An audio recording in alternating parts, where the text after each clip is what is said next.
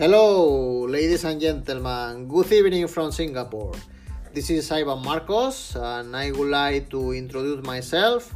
First of all, I was born 40 years ago in the north of Spain, in the beautiful city of Oviedo, World Heritage by UNESCO, and capital of the beautiful Asturias. So my formal education and background is uh, engineer. I am agricultural and food science engineer and I also hold an MBA. But uh, I always feel that uh, to be a reader, to be a traveler, will be connected with my personal uh, character, but also with my professional career. So I love the adventure, I love reading, so I love learning new things, I love meet new people, and I love Asia. So during the last uh, uh, 10 years I was traveling intensely around Asia. In 2009 2010, I was traveling for 15 months in a round the world trip, and I spent one year in Asia. I was researching different topics, mainly emerging markets, globalization, trends, and also the rise of the Asian middle class.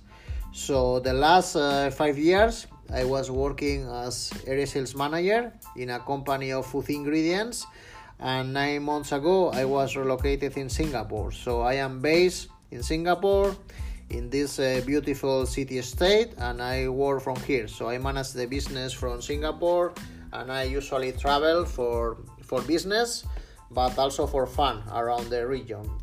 So, well, Asia uh, is full of diversity. I love that. I love the contrast in cultures and also in religions, in landscapes, and in people. So my purpose for this uh, 2019 is to publish at least uh, one podcast per week. I will try to do one in Spanish, another one in English, and I would like to talk about uh, topics and interests I have. I feel passionate about uh, different things.